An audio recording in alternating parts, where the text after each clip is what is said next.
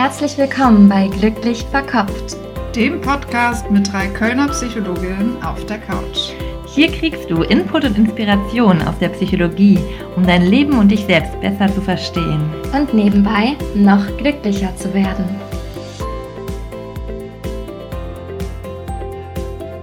Herzlich willkommen bei Glücklich Verkopft, dem Podcast mit Psychologin auf der Couch. Ich bin Jessie, Psychologin und Psychotherapeutin für Verhaltenstherapie in der Weiterbildung. Und ich heiße euch ganz herzlich willkommen zu dieser heutigen Interviewfolge, die ich mit euch teilen möchte. Wir sind ja gerade in so einer Mini-Mini-Sommerpause. Das haben die ganz aufmerksam unter euch vielleicht bemerkt, dass der letzte Podcast drei Wochen her ist und nicht zwei. Wir hoffen, dass ihr die Zeit für euch wunderbar nutzt, dass ihr einen schönen Sommer habt und wenn ihr Lust habt, es gibt uns jetzt ja auch schon seit über einem Jahr, gibt es bestimmt auch einige Folgen, die ihr nochmal nachhören könnt oder wo es vielleicht sogar Sinn macht, die noch ein zweites Mal zu hören. Und dann sind wir auch sehr bald wieder mit neuen Themen für euch da, genau wie auch heute, denn heute habe ich auch was Neues mit dabei. Und zwar ein Interview mit einer Yogalehrerin mit einem ganz spannenden Weg, mit Wanda Badwal. Eine oder andere von euch kennt sie vielleicht aus einem ganz anderen Kontext. Könnt ihr jetzt schon mal grübeln, ob da was kommt bei euch. Und wir werden es gleich im Interview auflösen. Und wir haben ein ganz spannendes Gespräch über den Zusammenhang von Körper und Psyche, den ich super wichtig finde. Denn obwohl das hier glücklich verkopft heißt, halte ich es für ganz, ganz wichtig, auch den Körper immer wieder mit einzubeziehen und ja, auch als Instrument zu nutzen für eine bewusste und glückliche Lebensführung oder ja, den, den Chancen, sich bewusst zu sein, die auch ähm, körpertherapeutische Verfahren haben. Wanda ist Yogalehrerin mit einem eigenen Yoga-Studio. Sie ist aber da nicht auf die Asanas beschränkt, also die Körperübungen, die man so aus dem Studio kennt und hat ganz viel gelesen und sich weitergebildet zu den Grundlagen des Yoga. Sie erklärt, was der yogische Weg ist und dass Yoga eigentlich ein Zustand ist und wie man Yoga zur Selbsterforschung nutzen kann. Wir erfahren, warum bei Yogastunden häufig am Anfang die Tränen fließen und was das mit psychischer Gesundheit und Kontrolle, Wut, ganz vielen anderen Themen zu tun hat. Wir sprechen auch über Prägungen aus der Kindheit, dass wir alle den einen oder anderen limitierenden Glaubenssatz mal geglaubt haben zu einem bestimmten Zeitpunkt und dass uns das auch alle wieder miteinander verbindet. Und am Ende teilt Wanda mit uns noch eine balancierende Atemübung, die ich nur empfehlen kann. Ich habe sie auch mitgemacht und die sehr viel Entspannung und gleichzeitig Präsenz bringt. Ich finde das Interview sehr inspirierend, sehr bunt. Wir gehen auf die Wichtigkeit, sich Hilfe zu holen ein. Ihr erfahrt, dass Yoga mittlerweile auch von der Wissenschaft untersucht wird und sich auch da Benefits für die psychische Gesundheit immer wieder zeigen. Wir hoffen, dass das Interview euch inspiriert, euch noch mehr mit eurem Körper, mit eurem Geist, mit eurem Weg auseinanderzusetzen und wir freuen uns, wenn euch das Interview gefällt, wie immer sehr, sehr doll von euch zu hören, von euren Erfahrungen, von euren Ideen und freuen uns wahnsinnig doll über eine 5-Sterne-Bewertung auf Apple Podcasts, wenn ihr uns auf Instagram folgt oder uns eine E-Mail schreibt. Aber jetzt erstmal ganz viel Spaß mit der wunderbaren Wanda Badwal und mir. Wir haben heute einen ganz besonderen Gast. Ich freue mich total, dass wir Wanda Badwal heute zu Gast haben für das spannende Thema Body Mind und wie Yoga auch mentale Gesundheit unterstützen kann. Wanda kann man da schon als Experte bezeichnen. sie hat einen spannenden Weg hinter sich. Die eine oder andere von euch kennt sie vielleicht aus einem ganz anderen Kontext. Sie ist mittlerweile Yogalehrerin. Sie war allerdings bei Germany's Next Top Model und da auch ziemlich erfolgreich, ne, unter den letzten mit dabei. Ähm, ich habe das einer Freundin erzählt, dass ich dich interviewe und sie hat gesagt, ach Wanda, die war mein Liebling, die war so nett. also auch da ist Wanda schon positiv aufgefallen vielen. Und mittlerweile ist sie Yogalehrerin mit eigenem Online-Studio, Podcasterin, worüber ich sie auch kenne mit ihrem Podcast Yoga Beyond the Asanas. Und sie ist auch Autorin. Ihr zweites Buch Chakra Yoga erscheint bald. Und da wird sie uns am Ende auch noch ein bisschen was dazu erzählen. Ich freue mich, dass du da bist. Ich freue mich auf unser Gespräch. Und ja, magst du dich auch noch mal kurz vorstellen? Ja, Jessie, vielen Dank für die Einleitung und die Vorstellung. Ich freue mich sehr, in eurem Podcast zu sein. Finde das sehr spannend. Habe auch eben gerade mal euren Titel nochmal so mir durch den Kopf gehen lassen, glücklich verkopft und äh, finde das so schön, dass ihr sagt so, ja, man kann, also dieser Titel drückt für mich irgendwie so aus, ja, man kann konstruktiv nachdenken und dabei glücklich sein. ähm, im, im, Yoga äh, geht es ja häufig sehr viel auch ums Herz und, und, um Gefühle und eher so diese feinstoffliche Ebene. Und ich sehe mich da persönlich auch als, ich sag mal so, als Brücke auch zwischen diesen Welten von Psychologie, Coaching, persönlicher Weiterentwicklung und dem yogischen Ansatz. Und freue mich deswegen heute auch in diesem Kontext äh, hier sprechen zu können. Sehr schön, ja. Ja, ähm, so, soll ich mich nochmal vorstellen oder nochmal ein bisschen mehr über meine Arbeit? Genau, gerne. Was ist im Moment so der Fokus in deiner Arbeit? Ja, also du hast mich ja schon so ein bisschen den, den Kontext, unter dem ich vielleicht einige von euch kennen oder schon mal gesehen haben, Germany's Next Topmodel. Ich habe, ähm, ich sag mal, in meinem ersten Leben oder in meinem ersten Lebensabschnitt ähm, war mein großer Lebenstraum, Schauspielerin zu sein, auf der Bühne zu stehen und ähm, habe viele Jahre als Model gearbeitet, auch sehr erfolgreich. Und für mich gab es dann so mit 27 einen großen Wendepunkt in meinem Leben, mh, mm, wo ich gemerkt habe, dass mich diese Welt und äh, was das auch bedeutet, in diesem Feld zu arbeiten, nicht mehr erfüllt oder nicht glücklich macht auf Dauer. Vor allem nicht ähm, von innen heraus erfüllt. Mm, und genau, dann bin ich äh, so, sag ich mal, von außen betrachtet einen ganz anderen Weg eingeschlagen, den inneren Weg, wenn man das mal so betiteln möchte. Ähm, ich mag persönlich nicht so gerne diese dualistische Sichtweise von es gibt Außen und Innen, weil alles hat natürlich auch immer mit dem Innen zu tun, genauso, also alles.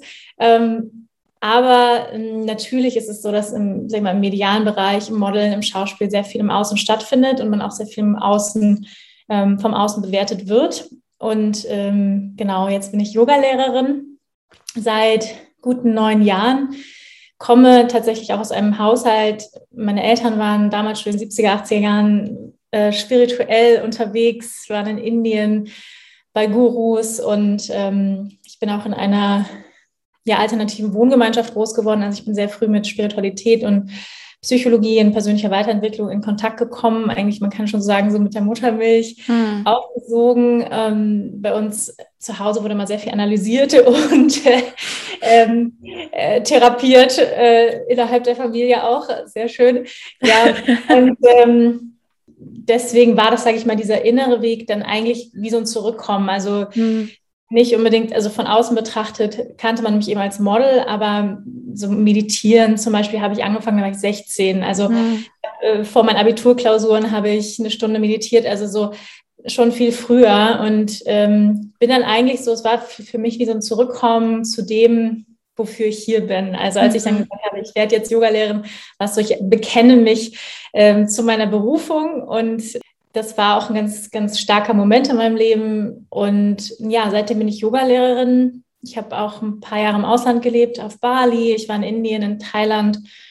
Mm, und ähm, ja, arbeite heute als Yogalehrerin, Ausbilderin. Ich gebe auch meine eigenen Ausbildungen seit drei Jahren und ähm, habe meinen eigenen Podcast, wie du schon gesagt hast, Yoga Beyond the Asana, also Yoga jenseits der Körperübung. Das ist, wenn man so sagt, was, worauf spezialisiere ich mich innerhalb des Yogas, ist es definitiv hm, der Aspekt, dass Yoga weit mehr ist als eine körperliche Übung, sondern es ist wirklich ein spiritueller Lebensweg. Es ist ein Weg der Selbstkenntnis, sich selbst besser kennen und verstehen zu lernen. Und wirklich auch die Psychologie, die Philosophie des Yoga, ähm, was ich halt sehr, sehr spannend finde, ist, dass viele der Konzepte definitiv der westlichen Psychologie gleichkommen. Sie werden halt auf Sanskrit beschrieben, aber sie sind sehr, sehr ähnlich und sagen sehr, sehr ähnliche Dinge aus, was ich sehr spannend finde. Und ähm, dass Yoga wirklich ein Weg der persönlichen Weiterentwicklung mhm. ist. Ne? Also es ist viel mehr als irgendwie die Körperübungen, was im Westen ja häufig so verkauft wird oder auch mhm. medial was viele Leute denken, Yoga hat was damit zu tun, wie flexibel ich bin und ob ich irgendwie, weiß ich nicht, sexy im Bikini am Strand posieren kann oder so. Ja. Das ist halt wirklich nur so ein ganz, ganz, ganz kleiner Aspekt, also dieser körperliche Aspekt des Yoga. Und darauf liegt auch mein Fokus, wirklich zu vermitteln, was Yoga wirklich in der Tiefe, auch in der Tradition eigentlich für uns möchte und was es für uns auch für tolle Werkzeuge und Tools bereithält, ja, ein erfüllteres, glücklicheres Leben zu führen. Mhm. Und ja, da liegt so mein Fokus drauf. Oder ich habe ein Online-Yoga-Studio. Ich habe jetzt mein zweites Buch geschrieben. Also ich bin sehr vielseitig unterwegs, kann man sagen. Und ähm, das macht sehr viel Freude und für mich da auch sehr angekommen. Hm, schön. Ja, das merkt man auch, wenn du, wenn du so erzählst. Du beschreibst es ja auch so, dass das eigentlich immer dein Weg war, dass du da so ein bisschen mal eine, eine andere Schiene eingeschlagen hast, aber in dir drin eigentlich auch immer gespürt hast, dass du da wieder hin zurückkommen wirst oder musst. Ich finde auch spannend, was du gesagt hast, dass sich die Psychologie und so die alten Yoga-Traditionen auch so überschneiden. Und das ist ja auch innerhalb der Verhaltenstherapie jetzt in der dritten Welle gibt es zum Beispiel die Acceptance- und Commitment-Therapie, wo mehr mit Akzeptanz, mit Meditation, mit sich von Gedanken distanzieren zum Beispiel auch gearbeitet wird. Ne? Und ich sehe das auch so, dass es ähm, sich total gegenseitig anreichern kann ne? und dass manchmal auch die Begriffe ja darüber hinwegtäuschen, dass es sich eigentlich stark ähnelt. Also dass es sich sehr viel unterschiedlicher anhört, als es dann im Kern eigentlich ist. Genau. Ich würde noch eine Frage zu deinem Weg stellen und dann können wir sehr gerne auch mehr auf Yoga und mentale Gesundheit gehen. Mich würde interessieren, ähm, und ich kann mir vorstellen, dass es auch die Hörer und Hörerinnen interessiert, ähm, du warst dann in dieser Modelwelt, du warst als Schauspielerin unterwegs was gibt es denn, was du da gelernt hast, was du da mitnehmen konntest, was dir auch jetzt im Moment und auf deinem aktuellen Weg gut tut, was dir, was dir da hilft oder was du da verstanden hast? Ja, ganz viel. Ähm, und ich ähm, ermutige auch total gerne Menschen, die gerade an so einem Umbruch stehen oder gerade in so, einem, in so einem Moment sind, wo sie sagen, hey, ich möchte irgendwie neue Wege gehen oder ich hinterfrage den Weg, wie ich bisher gegangen bin, nicht alles, sag ich mal, zu verteufeln, was man bisher gemacht hat, ja, mhm. äh, weil dazu neigen wir ja häufig, sondern das andere ist jetzt schlecht und das, das bin ich gar nicht und so und stattdessen es auch zu integrieren und wertzuschätzen, was wir alles dort gelernt haben und wie wir es vielleicht auch für einen neuen Weg nutzen können. Ne? Und zum Beispiel, ich sehe deswegen, ich bereue auch nichts, was ich get getan habe oder ähm, wo ich meine Energie für eingesetzt habe über Jahre, all die Ballettstunden und die Gesangsstunden, die ich genommen habe, weil zum Beispiel heute ich spreche ähm, im Podcast sehr viel, das heißt allein schon meine Stimmbildung, mhm. äh, meine Aussprache wurde halt sehr geschult, natürlich durch die Schauspielausbildung, durch Sprechtechnik, durch Gesang ähm, habe ich wirklich auch zu meiner authentischen Stimme gefunden. Das kann ich zum Beispiel sagen, ne? um ein Beispiel zu nennen, mhm. was mhm. was ich auch heute nutze. Dann natürlich die mediale Kompetenz. Ähm, also zum Beispiel Germany's Next Top Model wird über drei Monate gedreht. Du wirst die ganze Zeit von Kameras begleitet. Das heißt, du entwickelst natürlich eine Medienexpertise, also vor der Kamera zu sprechen und dabei entspannt zu bleiben ähm, und natürlich zu bleiben, die man vielleicht so nicht tra trainieren kann. Ja? Also es war wirklich mhm. so ein mhm. Medientraining, kann man sagen ähm, was mir total geholfen hat. Also was mir auch Spaß gemacht hat. Ja, also ich habe ja jetzt ein Online-Yoga-Studio, da stehe ich ja. ziemlich oft vor der Kamera. Und das ist ja, also sag ich mal, Online-Yoga zu unterrichten, ist auch nicht für jede Yogalehrerin oder Yogalehrer was, ja, weil das ist wirklich nochmal was anderes, wenn du da online vor so einer Kamera stehst und alleine eigentlich sprichst. Ja, da, ist, du da kriegst ja wenig Feedback mhm. von den mhm. Teilnehmern. Das heißt, Performance auch ein bisschen. Ja? Also wirklich so, okay, jetzt gehe ich live so und mhm. auf Sendung in Anführungsstrichen. Das habe ich total gelernt. Da einfach auch eine Professionalität, würde ich auf jeden Fall sagen, eine Professionalität auch im Sinne von mh, mm, im Schauspiel, aber auch im Modeln, da geht es ja, es ist, sag ich mal, ein sehr unmenschliches Business, wenn man so will. Mhm. Da geht es nicht viel um Gefühle oder wie fühlst du dich jetzt gerade, äh, sondern da musst du einfach funktionieren. Und ähm, ich sage nicht, dass das gut ist, aber ich glaube schon, also auch beim Yoga, ähm, sage ich mal, eine gewisse Professionalität. Also ich unterrichte eigentlich no matter what. Also so, egal wie ich mich fühle, ob sich mein Boyfriend von mir getrennt hat oder neulich hatten wir so eine Extremsituation, wo in unseren Campingwagen eingebrochen wurde und wir sind morgens aufgewacht. Es war halt, ich hatte eine Stunde, einen Livestream um 6.30 Uhr, eine Pranayama-Meditationspraxis und wir, ich bin um 5.30 Uhr aufgestanden, habe festgestellt, wir wurden halt ausgeraubt. Ja, also, Krass. und dann, und dann gehe ich trotzdem live ah. und schiebe es halt zur Seite und bin halt präsent mit den Leuten und wo ich andere, weiß ich nicht, total zusammenbrechen würden, mhm. ja.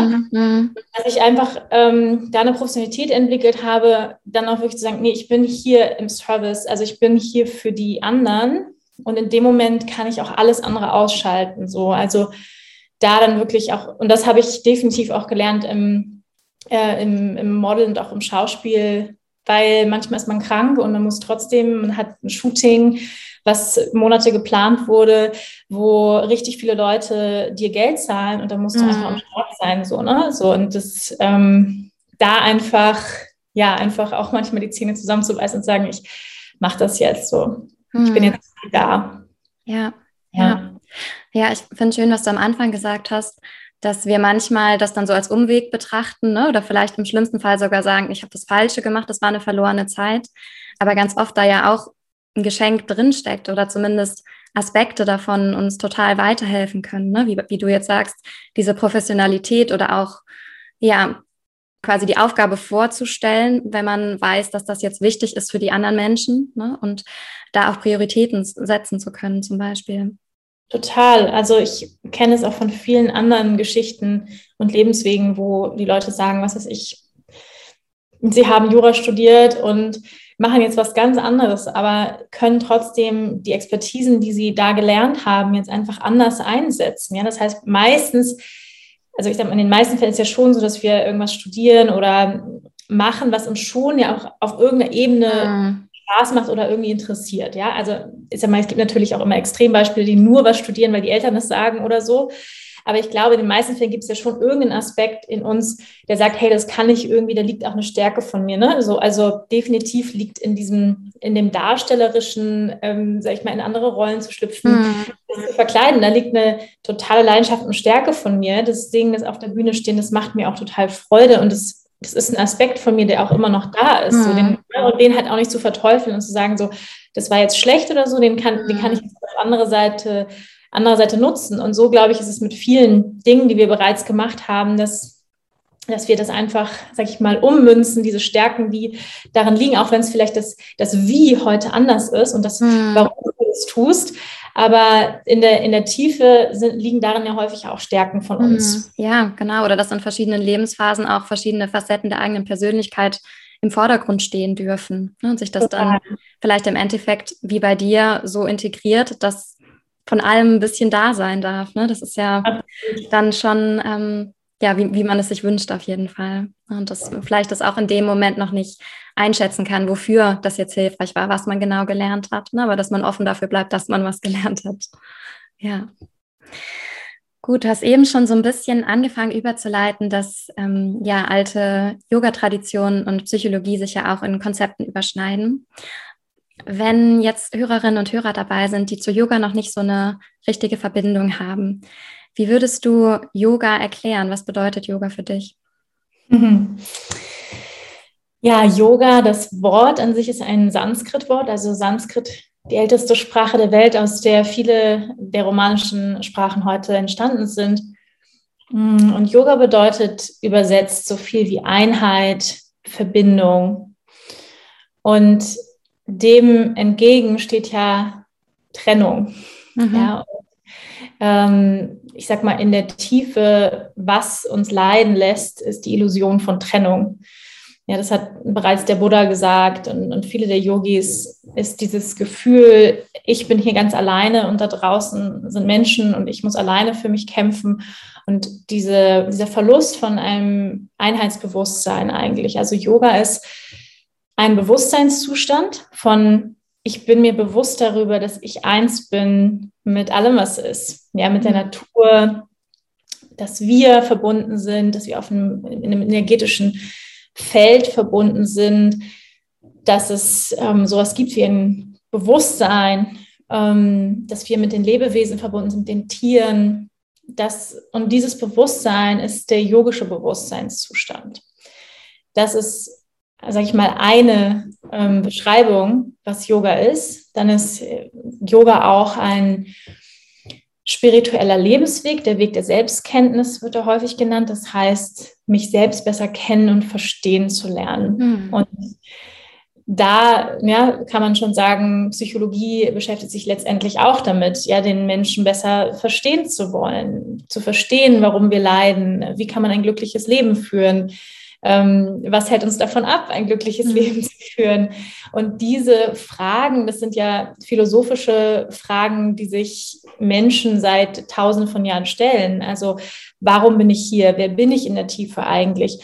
Warum leiden wir? Warum sterben wir? Also diese mhm. großen Fragen des Lebens. Um, und die bewegen die Yogis schon seit tausenden von Jahren. Also Yoga ist so, da gibt es auch unterschiedliche Quellen drüber, aber so ungefähr 5000 Jahre alt. Also wow. schon nicht mhm. lange. Also man kann sagen so 2500, 2000 vor Christus.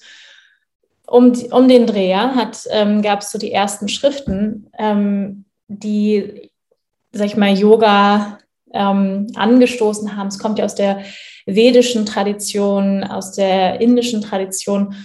Und ähm, Patanjali, was einer sich mit der ersten Yogis war, der hat so ungefähr 500 vor Christus gelebt.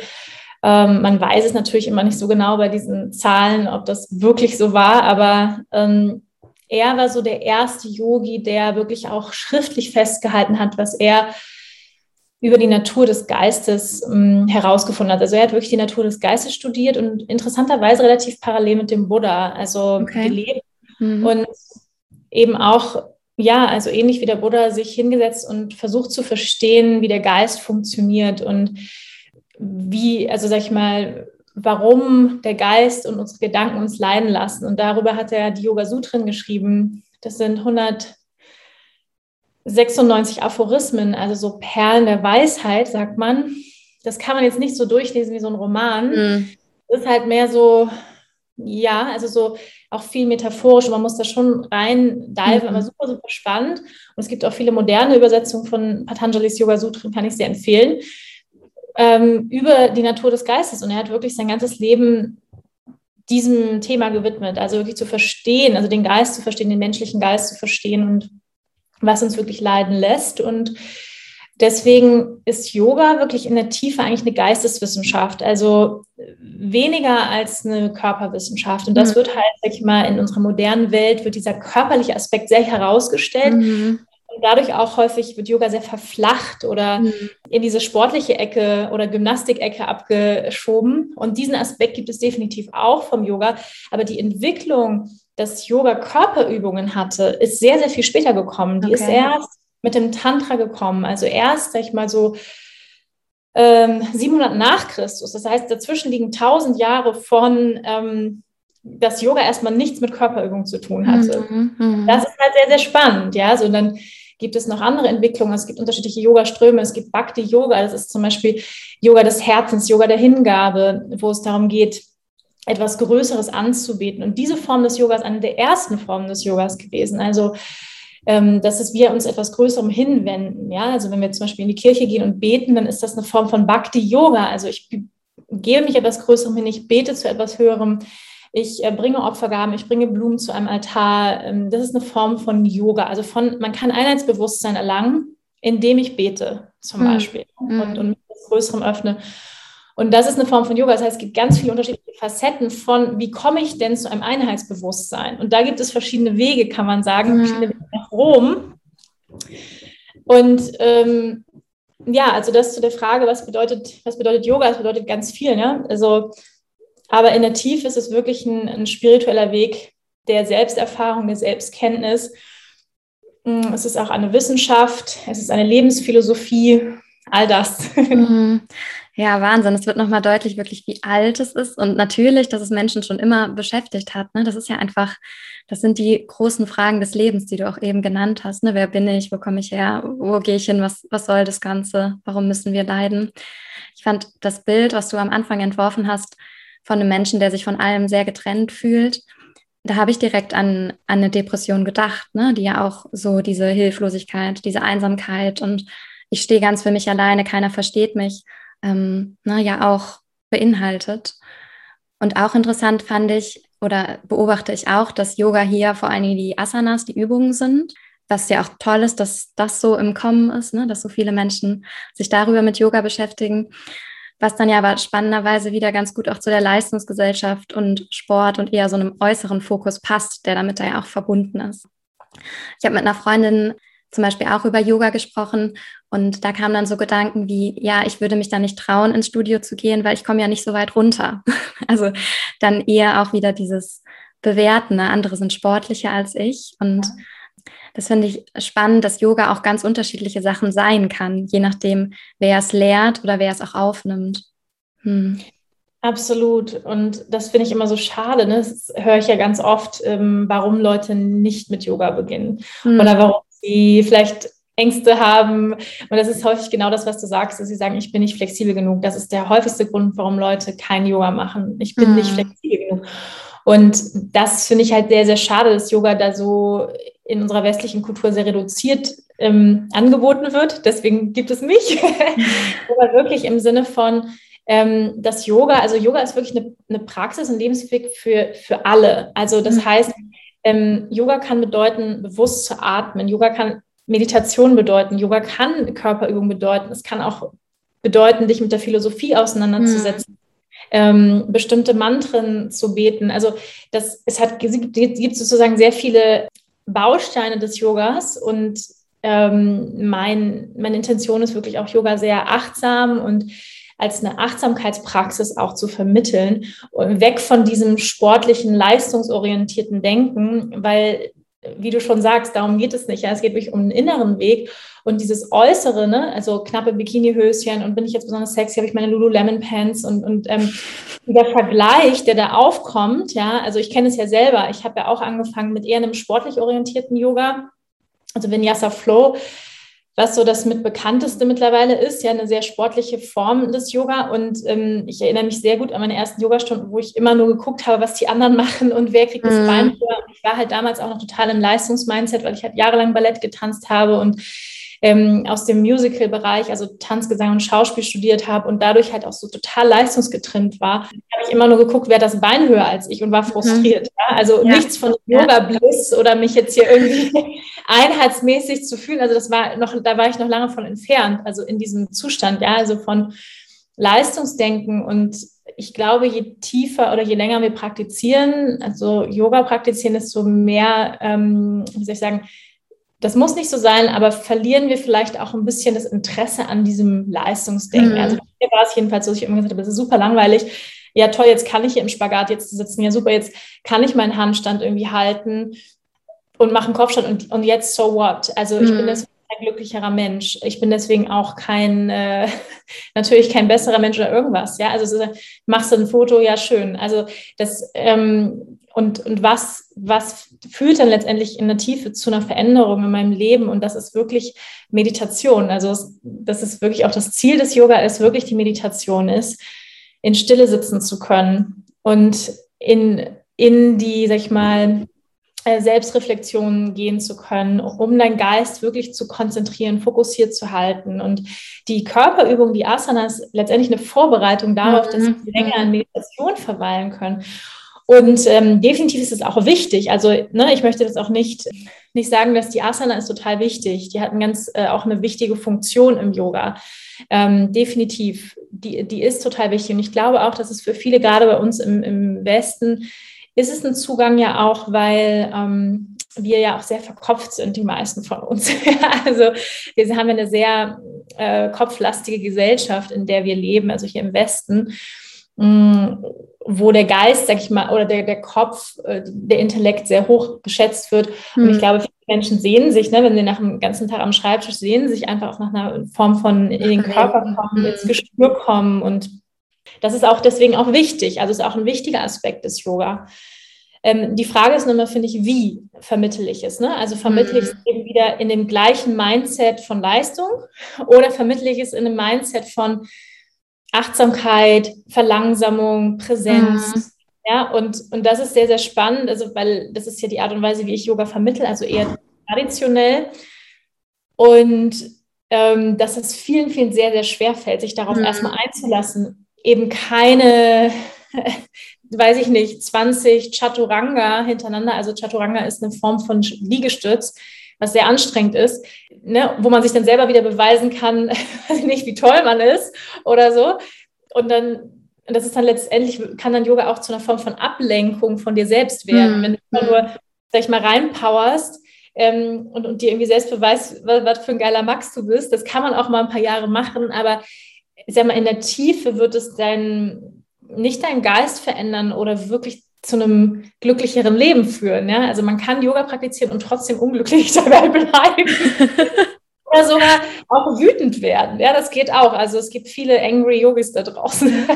Oder ungeduldig auch, ne? Also ich könnte mir auch vorstellen, Ungeduld kann gut aufkommen. Und, und also alles. Also deswegen, ich sag mal, alles kann ja zu einer Form von Ablenkung von dir selbst führen. Mhm. Da kann man auch Yoga zu nutzen. Also man ja. kann auch Yoga praktizieren und, sag ich mal, nicht in die Tiefe gehen. Mhm. Aber ich behaupte, dass das Yoga wirkt im Sinne von, irgendwann, selbst wenn wir anfangen, Yoga zu praktizieren sagen, ich will einfach einen sexy Arsch, ähm, was ja auch vollkommen legitim ist, ähm, aber dann irgendwann zu merken, so, hey, irgendwie, mh, hm, das ist es jetzt irgendwie, jetzt ist mein Arsch ganz geil, aber irgendwie bin ich trotzdem noch irgendwie ganz äh, unhappy. So. Also, und dann da zu merken, noch mehr sein. Mhm. Da muss noch mehr sein. Und meistens passiert das auch. Bei den meisten ist es irgendwie so ein Hunger entwickeln nach der Philosophie und sagen, irgendwie, ich, das interessiert mich, ich möchte tiefer einsteigen. Und dann viele von denen kommen dann auch in Yogalehrerausbildung und sagen, ich möchte mhm. gerne, ähm, selbst wenn ich nicht als Yogalehrer arbeite oder als Yogalehrerin, ich möchte trotzdem die Ausbildung für mich machen, weil ich das spannend finde. Mhm. Mhm. Jetzt hast du eben auch schon von den Lehren von Pantanjali gesprochen. Eine ganz schöne Menge.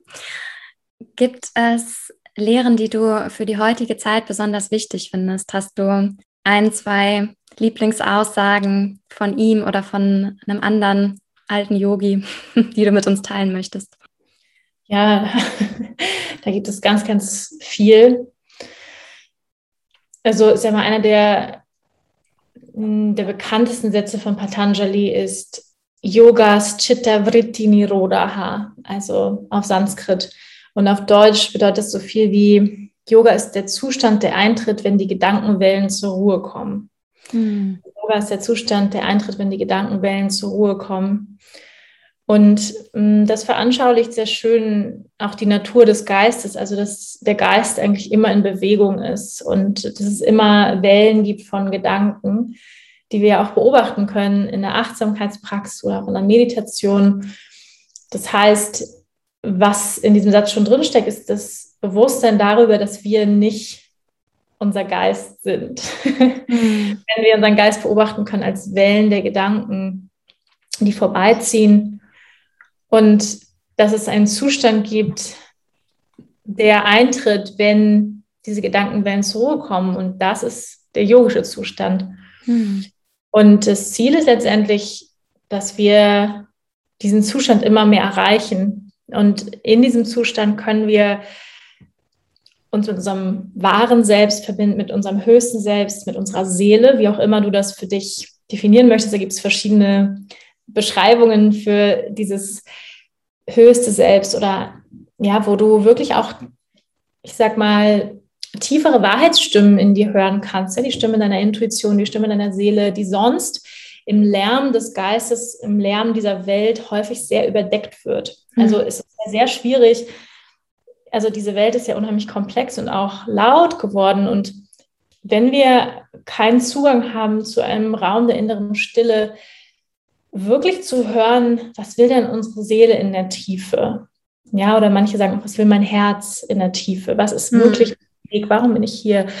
Und da können wir eben durch die yogischen Übungen, durch Atempraktiken, vor allem durch Atempraktiken, durch, auch durch Asana, durch Meditation lernen, den Geist zur Ruhe zu bringen und dann hinter dem Geist etwas finden, was unsere wahre Natur ist. Also eigentlich ein Zustand von Glückseligkeit, Freude, Entspannung, eigentlich unsere wahre Natur. Also in der Essenz sind wir eigentlich alle Freude hm. und Glückseligkeit. Also das finde ich, sieht man immer so schön, wenn man so ein Babypapi, so ein Babyhund sieht. Ja, da ist einfach nur so Freude. Also nur hm. Freude eigentlich. Oder auch ein Baby, wenn wir ein Baby anschauen. So, ja. Ja, so pur und rein in ihrer Freude einfach und das, dass das eigentlich unsere Natur ist und das haben wir halt im Laufe der Zeit mhm. vergessen, ja, mit all unseren Konditionierungen und mit all dem, was passiert in unserer Kindheit und all den Verletzungen und Enttäuschungen, die wir alle erlebt haben und dass diese Freude immer mehr so, sag ich mal, runtergedeckelt wird und da legen sich andere Schichten drüber, ja, von Ängsten und, und ähm, Schutzmechanismen und Und Yoga hilft uns wirklich auch in der Tiefe zu erinnern, wer wir sind. Mhm. Also all das, wer wir nicht sind, zu sehen und zu erkennen. Also all die, ja, die ihr auch ja wahrscheinlich schon in der, ich weiß nicht, vielleicht auch in vorherigen Folgen schon mal besprochen habt. Ähm, ja, aus psychologischer Sicht, was gibt es da alles für Mechanismen eben oder die wir, Konditionierungen, die wir antrainiert bekommen mhm. haben von unseren Eltern, von, von der Gesellschaft, die letztendlich wir gar nicht sind. Mhm. Und da, Yoga ist letztendlich eine Erinnerung daran, wer wir in der Tiefe sind, jenseits dieser ganzen Dinge, die uns passiert sind. Mhm. Ich habe gerade das Bild irgendwie von so einer Zwiebel, wo man immer mehr so Schichten abzieht. Ne? Eine Schicht, die Angst ist, eine Schicht, ja. die Erwartung von Mama ist, Erwartung von Papa, ähm, eine schlechte Erfahrung mit meinem ersten Freund und ne, dass, dass das alles erstmal so beobachtet werden kann als Schichten. Und dass viele, glaube ich, gar nicht wissen, ist da drunter denn noch was? Also, dass vielleicht gar nicht bewusst ist, dass das eine Zwiebel ist. Ne? Und so wie du, Zwiebel ist jetzt nicht so schön, die hat. Doch, ich finde es total schön, weil, also ich sage auch immer, wir sind Zwiebelwesen. Ja. Total. Ja, es gibt auch richtig so Modelle im Yoga, die so zwiebelmäßig aufgebaut sind. Okay. Ähm, ja. In denen wir wirklich auch sehen und verstehen können, dass wir Schichtenwesen sind. Mhm. Also wir sind auch multidimensionale Wesen ähm, die verschiedene Aspekte und Schichten haben. Und ähm, dieses Ergründen dieser Schichten ist ja so wahnsinnig spannend, ja. wie ich finde. Ja. du ja, ja, wahrscheinlich auch, sonst wärst du ja nicht auf diesem Weg. Absolut, ja. Ja, und ich finde, man kennt es auch, wenn man so das Gefühl hat, jetzt hat sich gerade so eine Schicht von der Angst draufgelegt, zum Beispiel. Ne? Und man weiß ja, wie sich ohne die anfühlt. Ne? Und ähm, dadurch, was du eben auch gesagt hast, geht ja eigentlich immer auch dazu, ähm, darum, Distanz aufzubauen zu dem, was man denkt ne, oder zu den Sorgen, die man sich macht, zu Grübeleien, ne, womit wir dann vielleicht auch wieder bei dem Thema sind, mentale, psychische Erkrankungen.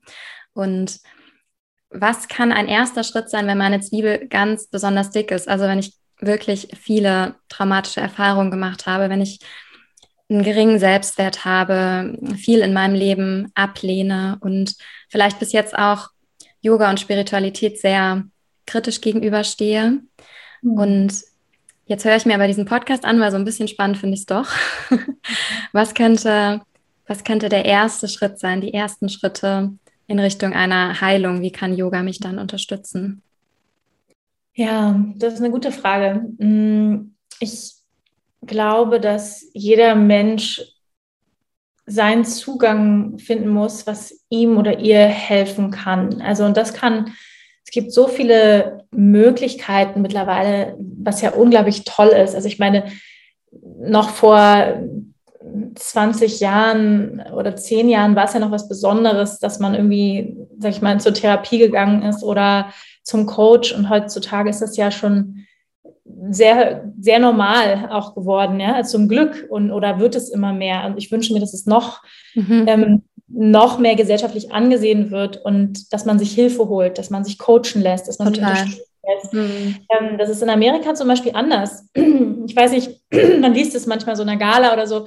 Ja, ähm, die so und so hat gesagt, ihre Therapeutin ähm, und, und bei meiner Therapeutin, also so Stars sprechen da manchmal auch so mhm. ganz offen. Ja?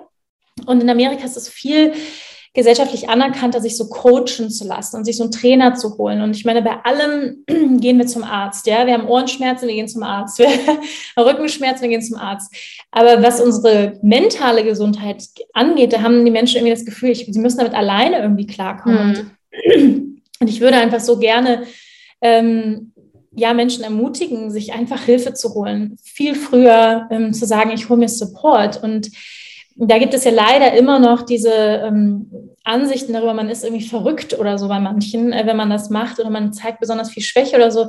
Ich sehe das eher als eine große Form der Stärke, sich Unterstützung zu holen, sich Hilfe zu holen. Wir holen uns bei allem möglichen äh, Fachrat, ja, mhm. was körperliche Gesundheit angeht, aber bei mentaler Gesundheit haben wir irgendwie das Gefühl, wir müssen es irgendwie alleine machen oder das macht man nicht oder so, aber es, es verändert sich gerade. Ja, es gibt ändert sich. Mehr, ja. Es ändert sich und da bin ich sehr glücklich drüber. Ähm, und das würde ich jedem einfach ans Herz legen und das habe ich auch sehr früh begonnen. Natürlich auch, ähm, habe ich dir ja vorhin schon erzählt, dass ich ähm, in einer Therapeutenfamilie groß geworden bin. Also meine Mutter ist Verhaltenstherapeutin, Familientherapeutin, Kinder- und Jugendlichen-Therapeutin, mein Vater ist Psychologe.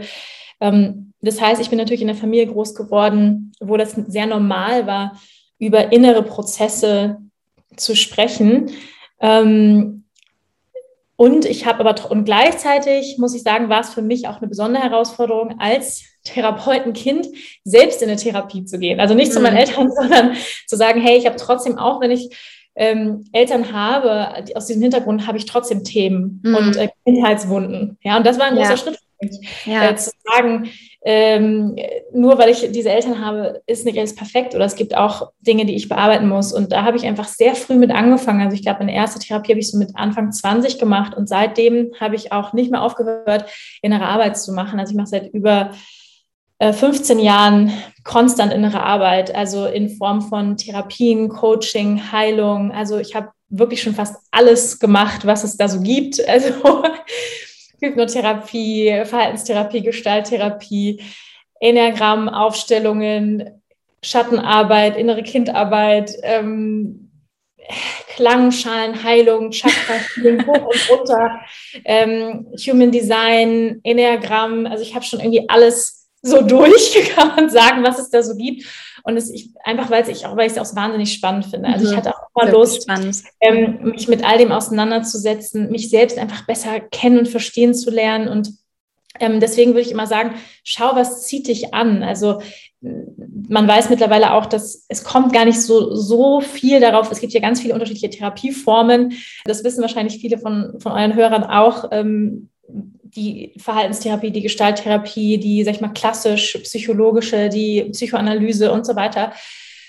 Und das ist ja aber gar nicht so wichtig ist, welche ich jetzt mache. Das mhm. ist bestimmt auch wichtig, aber besonders auch wichtig ist, wie ist die Beziehung zu meinem Therapeuten? Mhm. Ja, also wie ist, mag ich denjenigen oder zu meinem Coach? Das kann auch ein Coach sein. Kommt natürlich sehr darauf an, wie schwerwiegend, sage ich mal, sind meine Traumata oder sind meine, ist meine Geschichte, ja? Und, und da muss man natürlich auch gucken, weil Coaches sind meistens nicht so ausgebildet, dass sie wirklich ähm, psychische Störungen oder wirklich tief, tiefliegende Traumata bearbeiten können. Da würde ich dann halt auch immer zu einem Psychologen natürlich gehen.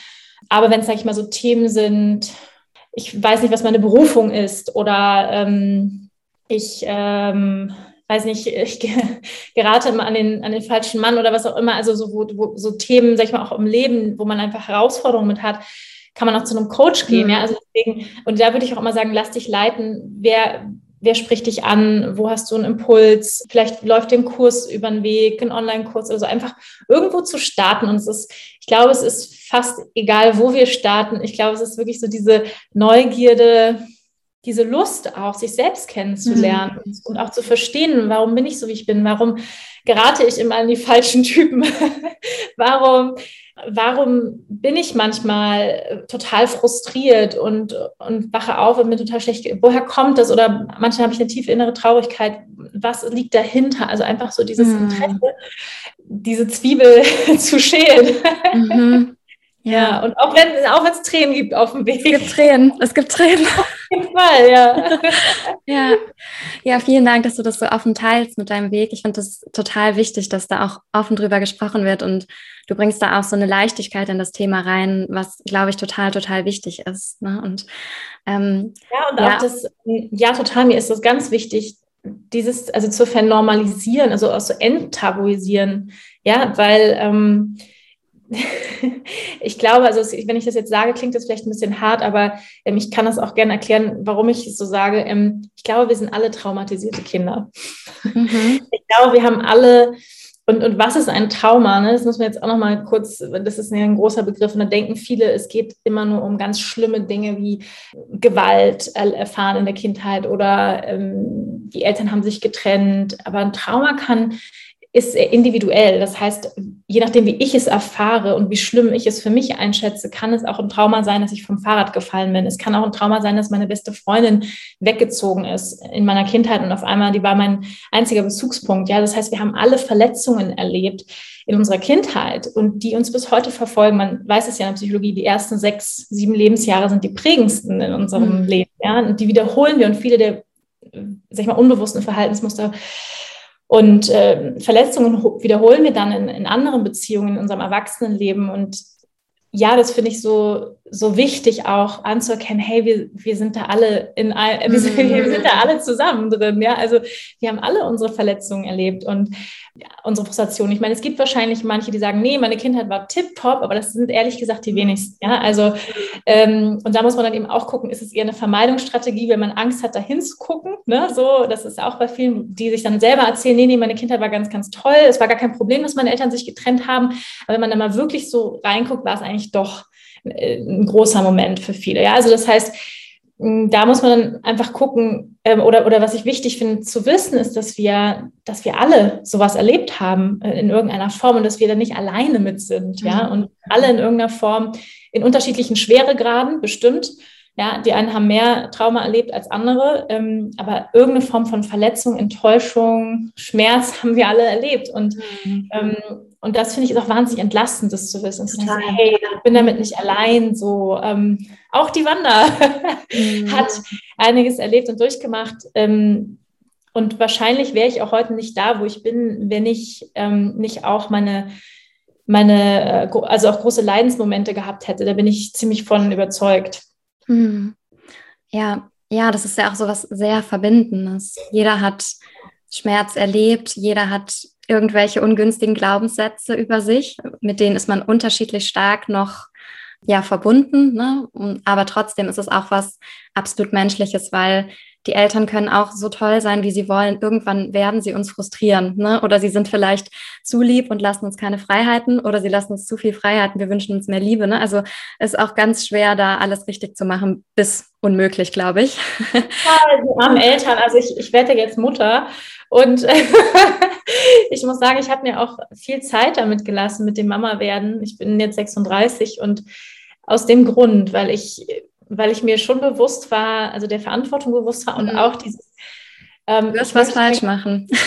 Absolut. Und, und dieses, oh Gott, ich will mein Kind so wenig abfacken wie möglich. Ja. Also deswegen auch, ne, das würde ich, also habe ich auch in einem meiner Podcasts neulich drüber gesprochen. Hm, also ich glaube, es ist, ist schlau zu sagen, ähm, bevor ich schwanger werde, bevor ich Kinder kriege, mache, also lerne ich mich selbst erstmal mhm. richtig kennen, so und auch mein inneres Kind, ja, und was, was ähm, bei mir denn in meiner Kindheit so gelaufen ist und meine Beziehung zu meinen Eltern mir anschauen, ne? Und bevor ich selber Eltern werde. Das ist, glaube ich, sehr schlau, weil durch die Schwangerschaft wird sehr viel hochgeholt, wenn wir das mhm. nicht tun. Also das weiß ich ähm, von Freundinnen und Freunden auch, die sagen, ja, da wurde sehr viel getriggert und hochgeholt durch die Schwangerschaft und durch dann die Kinder. Ne? Und das würde ich irgendwie jedem so ans Herz legen, sich da schon mal auf die innere Reise zu machen, wenn man kann, schon bevor man Kinder hat. Und trotzdem hat man natürlich keine Natürlich wird man selber Fehler machen oder wird man selber unbewusste Verhaltensweisen an den Tag legen, ja, die nicht gut sind, ja, oder und äh, damit, damit muss man dann leben. Ja. Als Eltern. Also, ja. Es gibt aber auch, ähm, ich weiß nicht, ob du das kennst, diesen ähm, Begriff auch in der Psychotherapie von Good Enough Mother. Also man muss nicht perfekt sein, man muss nur gut ja. genug sein, weil das Kind ja. kommt sowieso in eine Welt, wo die anderen Menschen auch nicht perfekt sind. Und wenn ja. ein Kind auch nicht gelernt hat, mit unperfekten Eltern umzugehen, ist es auch in der wahren Welt überfordert. Ne? Und das ist was, was ich manchmal Patienten mitgebe, die ähm, Schuld- und Schamthemen haben mit ihren Kindern. Ne? Mhm. Also man wird es falsch machen, irgendwas wird man falsch machen. Und ähm, da dann auch, also je nachdem, was, was das bei den eigenen Eltern war, ne? aber mit denen vielleicht auch ein bisschen sanfter da umzugehen, weil sie haben es ja im Endeffekt auch so gut gemacht, wie sie es zu dem Zeitpunkt konnten. Ne? Das ist vielleicht ja. je, je, nach, nach Biografie sehr, sehr schwierig, aber ich glaube, in einigen Situationen geht es dann auch dafür, Mitgefühl zu entwickeln. Ja, ja, hinreichend, ich glaube, hinreichend äh, gute Mutter zu sein oder hinreichend genau. gut, also ja, total.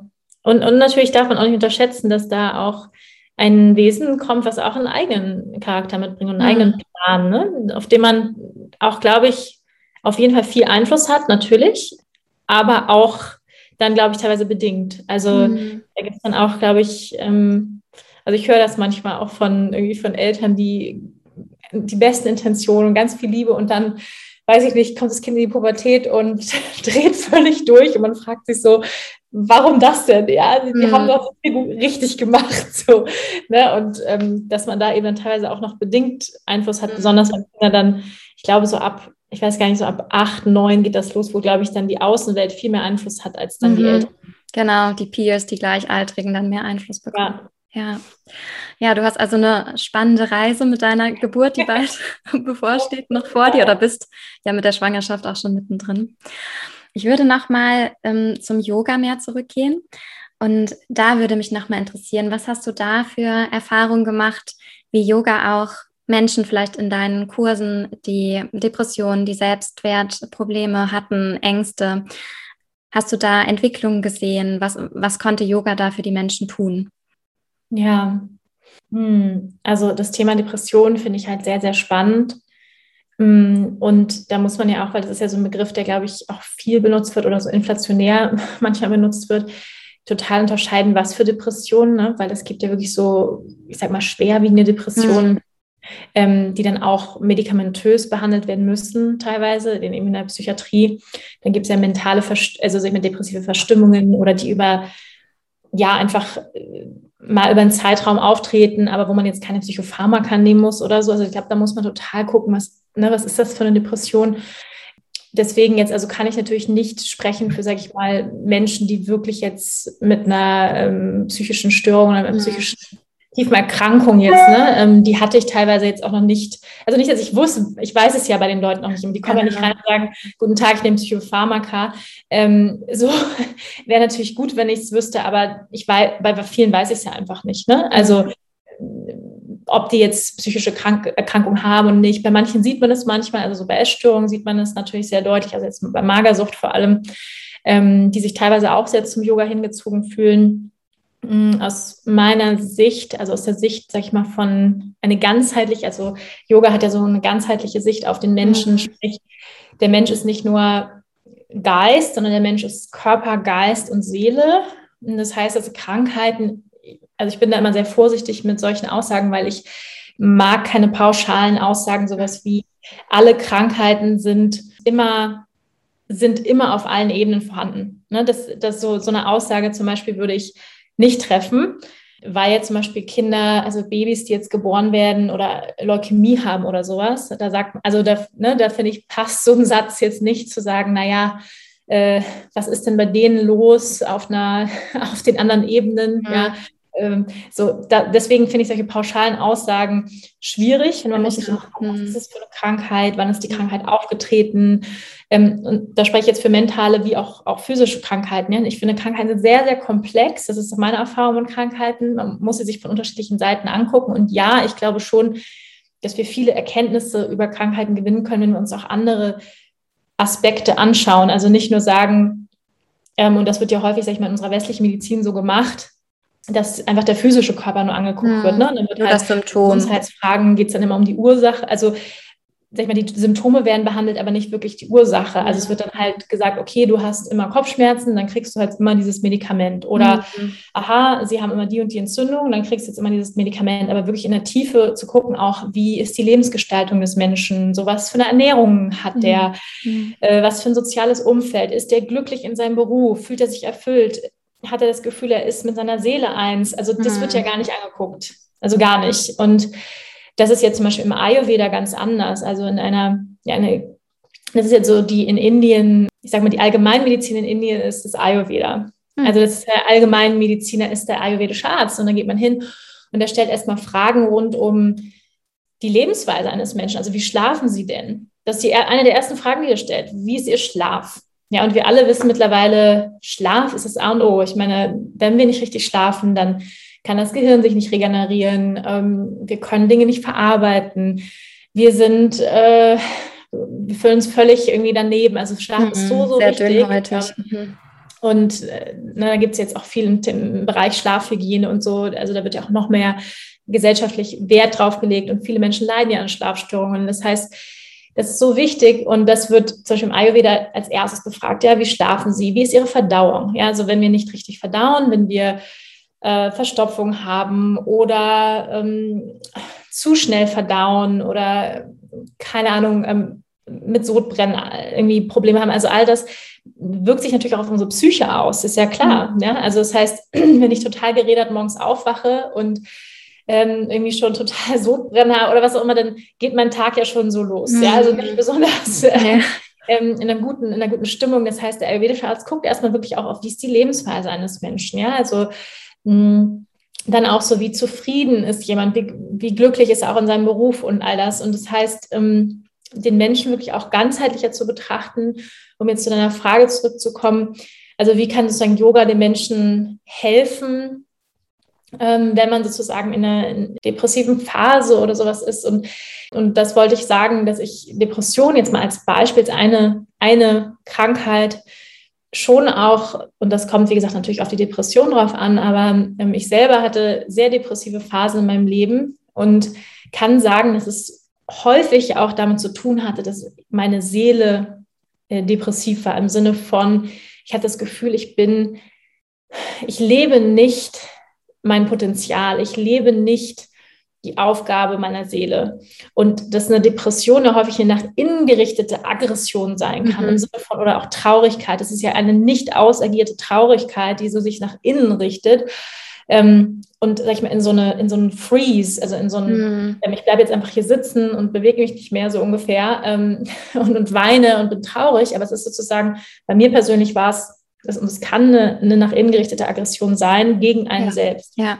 Und bei mir war es das zum Beispiel. Es war eher so, dass ich dann so ein Selbsthass auch häufig gekommen bin und nicht das nach außen. Also ich habe sozusagen mein Potenzial, war ganz viel in mir, das habe ich gespürt und ich konnte es aber irgendwie nicht leben und nicht ausdrücken und habe das Gefühl, ich bin am falschen Ort und da kam ganz viel Traurigkeit und also Krankheiten in jeder Form, ob es jetzt mental ist oder körperlich, sind ja immer große äh, Warnsignale oder Warnglocken, die sagen so Bing, Bing, Bing, hallo, aufwachen, irgendwas mhm. stimmt hier irgendwas nicht. Also du bist, also beweg dich, also irgendwas muss sich verändern, ja, weil so kann es nicht weitergehen. Und viele Menschen, sag ich mal, akzeptieren viel zu lange, meiner Meinung nach, auch einen Zustand von ja, Depressionen oder unglücklich sein und, und, und da wirklich auf zu hören und hinzulauschen und zu sagen, hey, irgendwas, irgendwas stimmt hier nicht, ja, also irgendwie, so soll es eigentlich nicht sein. Und bei mir war es irgendwann auch so, ich gemerkt habe, so, nee, also so soll mein Leben irgendwie nicht sein. Also, und Yoga, sage ich ganz gerne,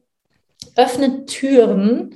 Yoga öffnet Türen in dein Innerstes, durch die du gehen kannst. Und das macht es, indem du zum Beispiel den, den Körper bewegst, atmest, Körper, Geist, Seele verbindest in Einklang bringst und dann wird, also was, was passiert, und das, das ist eine der Fragen, die auch häufig gestellt werden, warum weine ich denn in einer Yoga-Klasse? Also viele, die mit Yoga anfangen, fangen erstmal an zu weinen.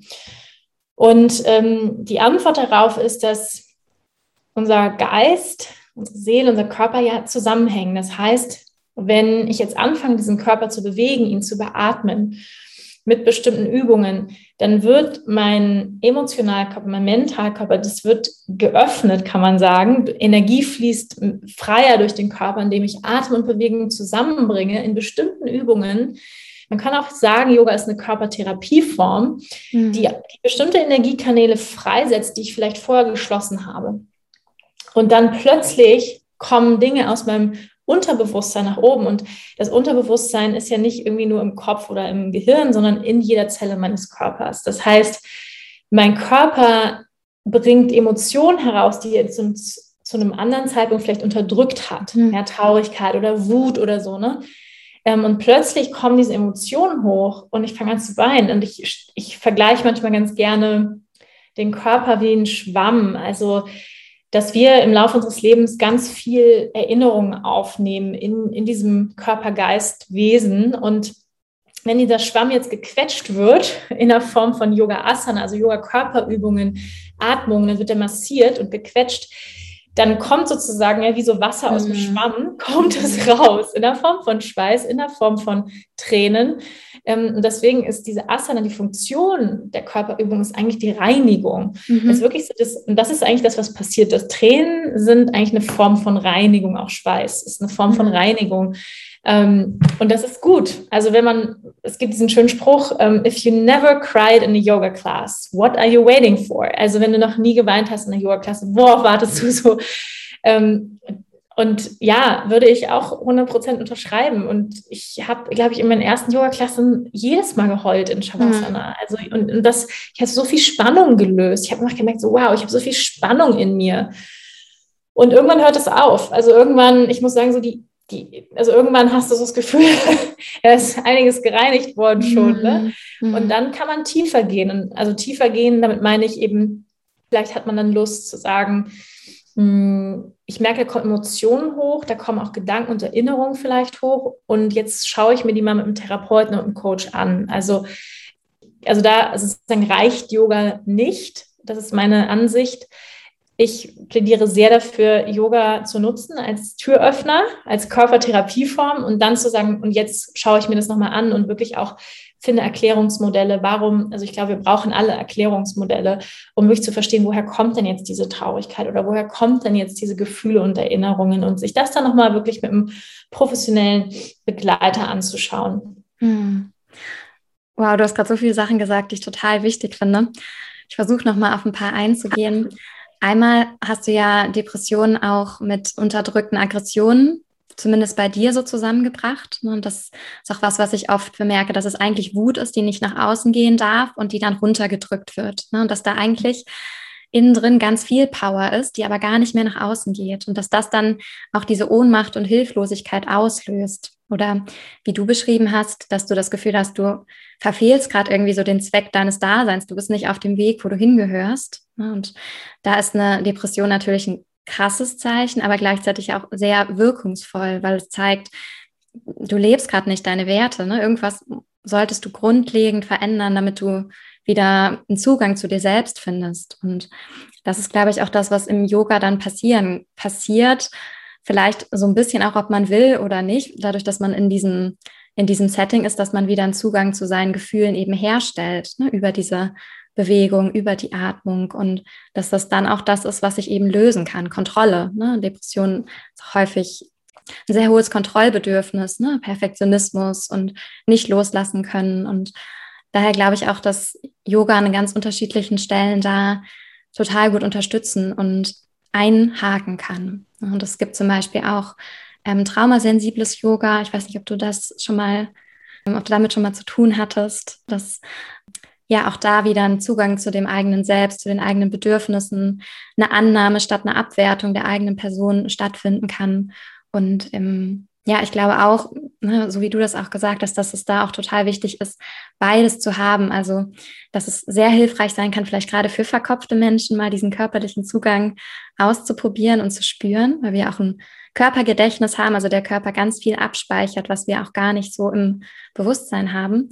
Und das dann aber auch wieder ähm, kognitiv rational einzuordnen, vielleicht mit Unterstützung von einem Therapeuten, wenn es wirklich eine mm, ja, Störung ist, wenn es wirklich eine Diagnose hat oder eben auch mit einem Coach, mit einem Mentor, mit jemandem, dem man vertraut, wenn es eben mehr so diese, sag mal so Alltagsschwierigkeiten, Themen sind, die nicht unbedingt eine ähm, Störung erfüllen würden.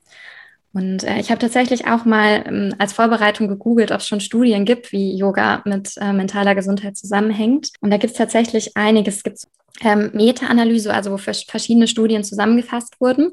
Da wurden insgesamt 25 Studien auch mit einer ganz guten Qualität, also die waren randomisiert, die Leute wurden zu, zufällig eingeteilt und kontrolliert, ähm, verglichen und insgesamt über 1300 Patienten, die mindestens eine milde psychische Erkrankung hatten. Und da wurde Hatha Yoga durchgeführt, also Asanas, diese ähm, Körperbewegungen, Körperübungen und Pranayama, also der Atem. Und da hat sich tatsächlich ein großer Effekt gezeigt gegenüber der Kontrollgruppe, die keine Behandlung hatte. Und dann gab es noch eine Kontrollgruppe, die einfach nur Sport gemacht hat, was auch was ist, was bei Depressionen sehr wichtig ist, wieder in die Aktivität zu kommen. Und auch der Sport hat schon geholfen, aber Yoga tatsächlich noch mal mehr. Also da gab es auch noch mal einen signifikanten, also einen wichtigen Unterschied. Und in den Studien hat sich jetzt gezeigt tatsächlich, dass es ähnlich wirksam war wie Psychotherapie, wobei es da auch ein relativ hohes Verzerrungsrisiko gibt. Und das sind erst so erste Studien. Na, aber ich finde das trotzdem ganz spannend, dass sich das jetzt auch schon in so Studien zeigt, ja, dass das auch eine Möglichkeit ist, wie man sich selbst unterstützen kann, wie man seine mentale Gesundheit unterstützen kann. Vielleicht eben auch zusätzlich zu dem drüber sprechen, auch reinfühlen und das dann zusammenbringen. Ja, total.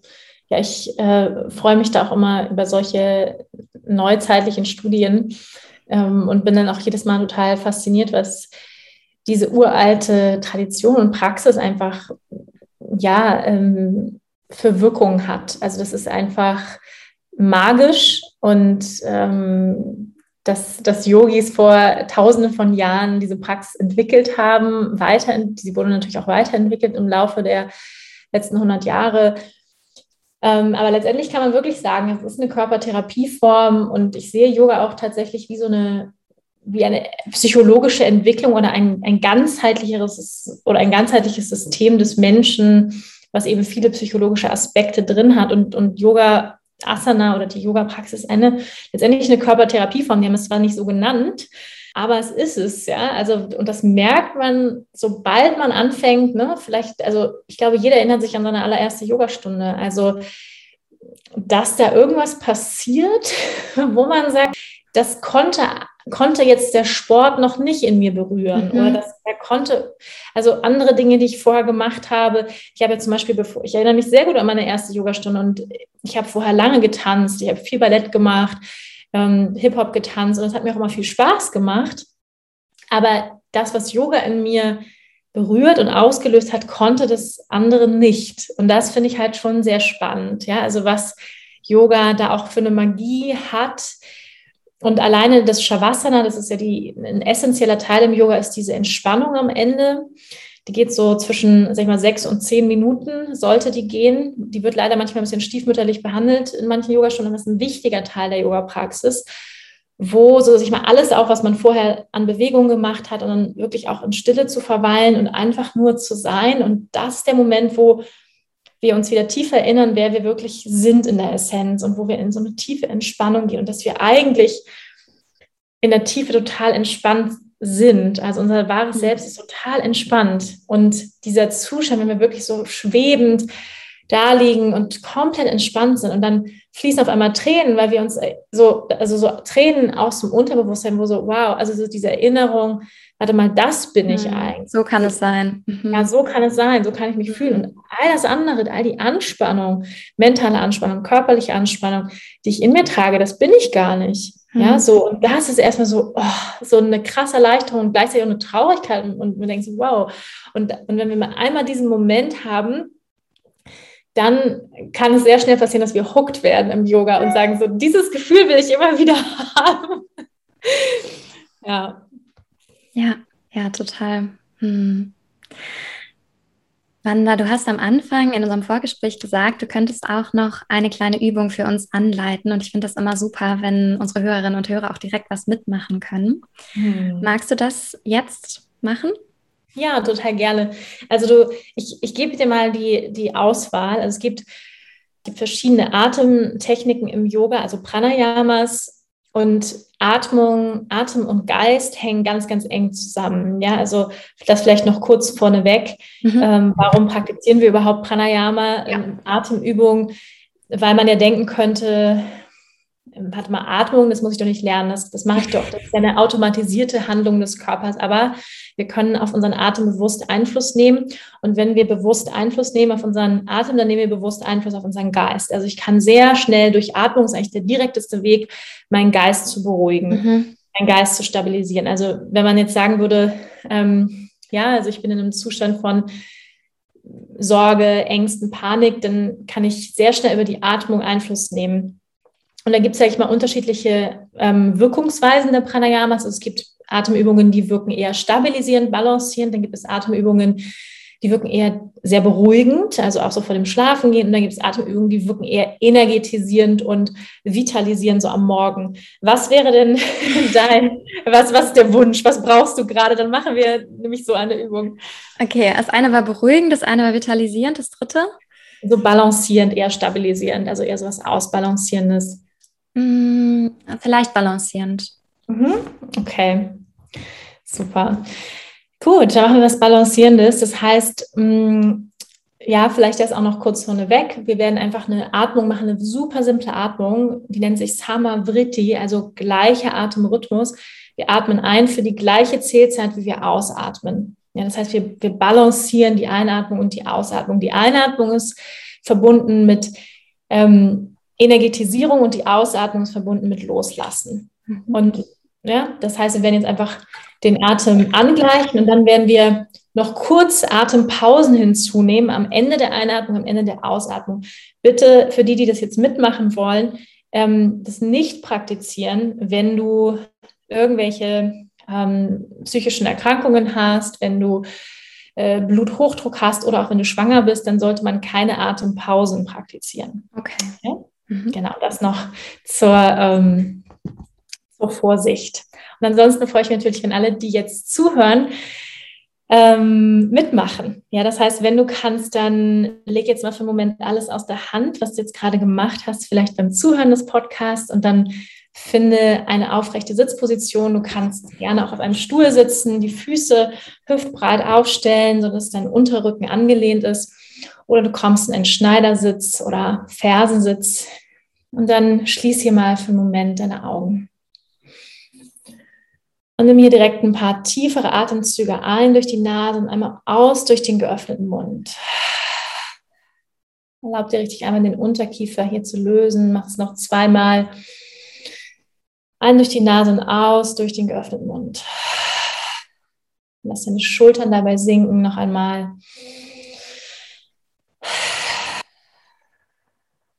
Sehr schön.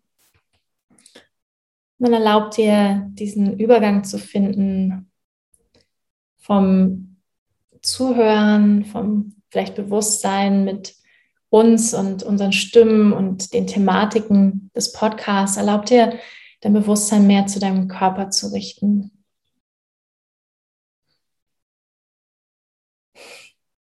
Lass deinen Atem ganz entspannt weiter ein- und ausströmen. Und spür deinen Körper in diesem Moment. Wie fühlt sich dein Körper an? Wo sitzen vielleicht Verspannungen?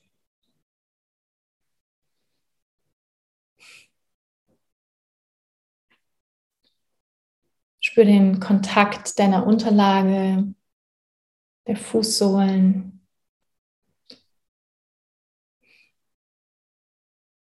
Die Basis deines Sitzes Verbindung mit der Erde, die dich trägt.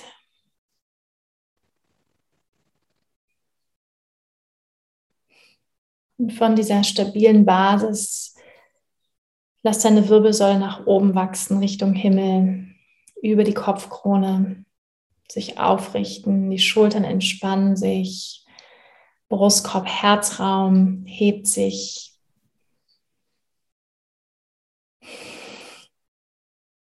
Und entspann hier alle unnötige Anspannung. Entspann auch deinen unteren Bauch. Lass den Bauch ganz weich werden. Entspann die Gesichtszüge, den Kiefer, den Punkt zwischen den Augenbrauen.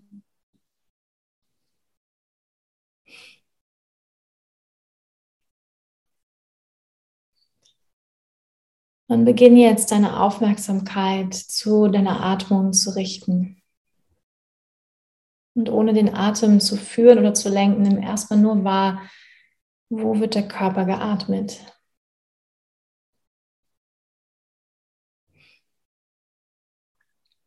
Ist der Atem präsent eher im unteren Bauch oder im Brustkorb?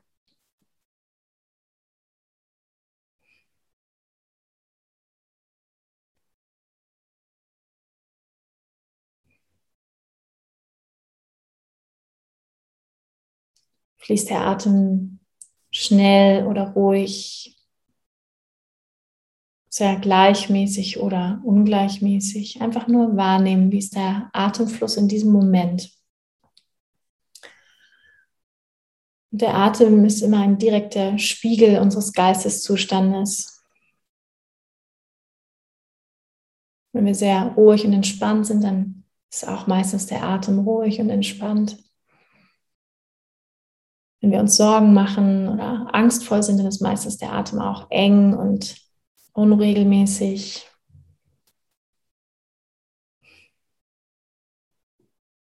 Und dann beginn jetzt deine Atemzüge zu vertiefen und zu verlängern. Das heißt, wenn du einatmest, atme tief bis runter in den Bauch durch beide Nasenlöcher.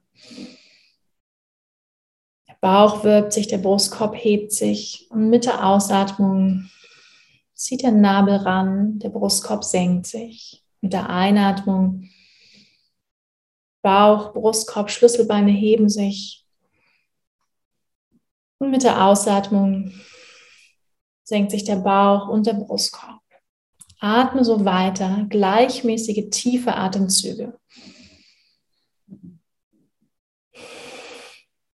Und atme tiefer, als du es normal gewohnt bist.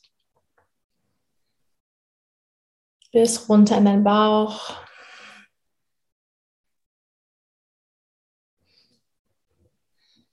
Und mit der Einatmung spüre, wie du neue Lebensenergie einatmest, dich vitalisierst.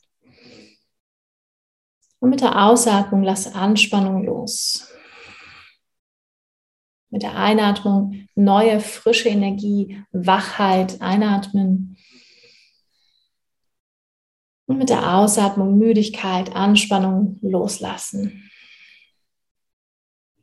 Atme noch zwei, dreimal so bewusste, ruhige, gleichmäßige Atemzüge.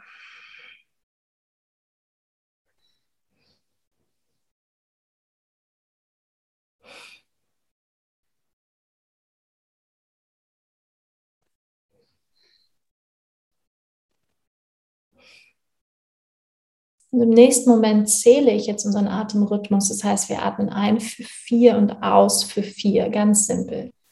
Zusammen atme ein für zwei, drei, vier und aus. Für zwei, drei, vier. Atme ein für zwei, drei, vier und aus. Für zwei, drei, vier.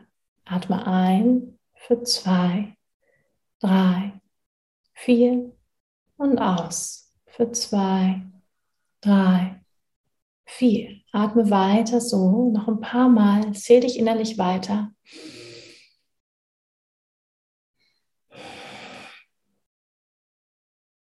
Und wenn du mehr Atemkapazität hast, kannst du auch ein für sechs und aus für sechs atmen. Der Geist fokussiert auf deine Atmung.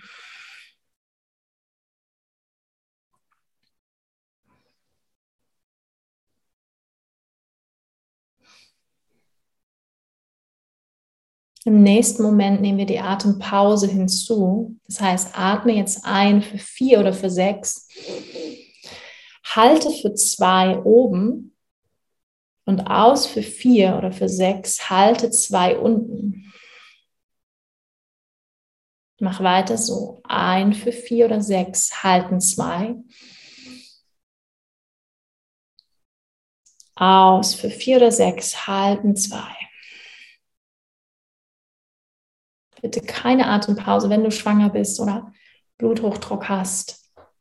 Dann einfach weiter gleichmäßig atmen ohne Pause.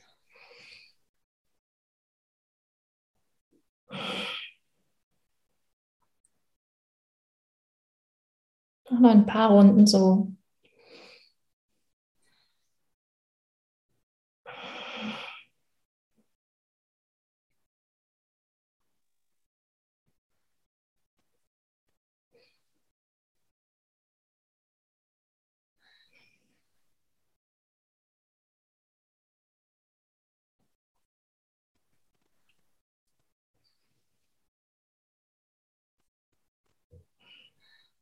Du kannst bemerken, dass in der Atempause auch dein Geist pausiert. In der Atemlehre hat kein Gedanke Raum.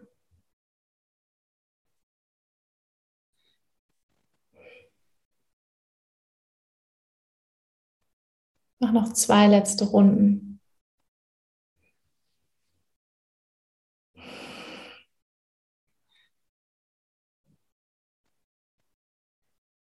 Und verweile noch für einen Moment. Nimm den Effekt der Praxis wahr.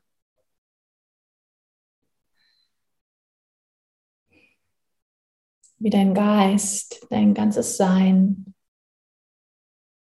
ruhiger, balancierter, präsenter im Hier und Jetzt ist.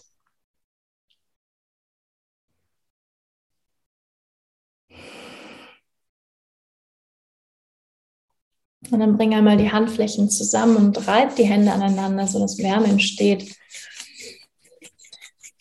Leg dann die Handflächen auf, die geschlossenen Augenlider, revitalisiere deine Sinne und streich über die Gesichtszüge, über den Körper.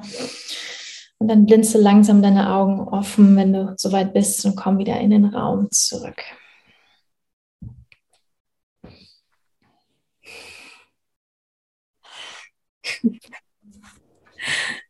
Sind wir wieder. Ja, ich habe auch gerade mitgemacht und ähm, schön. Wie fühlst du dich?